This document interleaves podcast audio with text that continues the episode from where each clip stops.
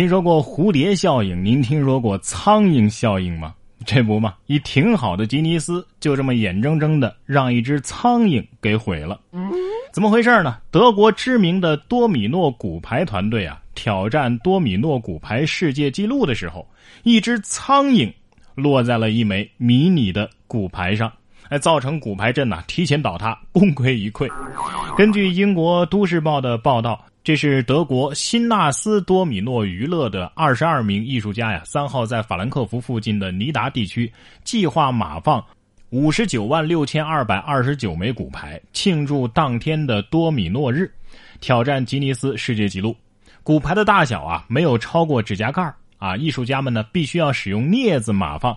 不幸的是啊，在他们完成骨牌阵前，一只苍蝇落在了骨牌上。嗯，不过我觉得吧，虽然挑战多米诺骨牌世界纪录失败了，呃，但是与此同时，这只苍蝇可是创造了苍蝇世界里一次性毁坏多米诺骨牌最多的吉尼斯纪录啊！而且估计很多年都无法打破吧。苍蝇能创造吉尼斯，小强的力量也不容小觑啊。说男子上网学制假钞，故意让蟑螂啃咬做旧，哈，咬成齿齿才真实。放进脏水里踩两脚，捞出来之后呢，再让蟑螂咬，啊，这是朱某造假钞的绝技啊！近日在四川的眉山，男子朱某因为制造假钞被民警抓获，现场缴获面值上万的二十元假钞。原来啊，半月之前，朱某通过一个 QQ 群学会了制造假钞，然后呢，通过群内资源在网上把它卖出去。在中国的西南地区，有这样一个物种，它们体格肥硕，能飞天遁地。然而，这样的都市霸主却为不法分子所利用，终生逃脱不了被奴役的命运。每天早上五点就被抓去，要用脚踩，用齿啃纸币。他们就是四川蟑螂，救救蟑螂吧！啊，赚钱的途径有很多，但是违法犯罪的你可一个都别做呀！你看这位男子就用几块钱网售淫秽小视频一年，这一年的时间呢，买了五套房啊！不过现在呢，已经被抓获了。浙江遂昌县警方日前破获了一起传播淫秽物品牟利案。其中一名犯罪嫌疑人呢，依靠传播淫秽物品非法获利，短短一年时间内啊，就购置了五套房产。该案当中呢，警方先后抓获嫌疑人十二名，扣押手机七十五部，电脑二十二台，房产五套，暂扣非法获利六百五十万元。警方初步统计，该案涉案金额呀，超过三千五百万元。由于案情重大，该案被公安部全国扫黄打非办公室挂牌督办，并且移送检察院审查起诉。一个小团伙的涉案金额就超过三千五百万，也就是说，有上百万人曾经花钱买了他们的小视频呢。啊，原来卖片这么赚钱，以后更要努力的骂这些卖片的了。这位财政干部也是挺会想啊，挪用四百一十九万的公款炒股，赚了两万块钱，被判了一年半。从二零一四年到二零一八年一月，刘艳利用多张银行卡进行转账操作，先后十九次啊，把单位的公款挪作个人使用，共计人民币四百一十九万多元。其中五十多万的公款呢，被挪用超过三个月都没有归还；三百六十九万多元的这个公款呢，被挪用之后进行了盈利活动，也就是炒股啊，获利二点三万多元，居然没亏，还赚了二点三万。股神呐啊！赶紧的，根据他的事迹拍一部《我不是股神》，稳定一下人心呐。冉哥说新闻，新闻脱口秀。这成人世界的钱不好赚，就有人呐把目光盯在了孩子身上，说暑假作业代写业务现在非常火爆啊，一篇初中作文五十块。正值暑假，中小学生假期作业的代写业务啊，已经成了一个热门生意。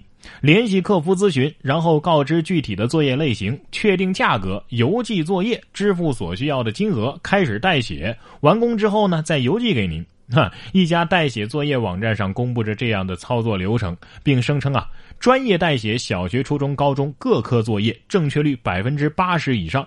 此外呢，多家平台也都存在着暑假作业代写业务，作业类型不同，收费标准也有所不同。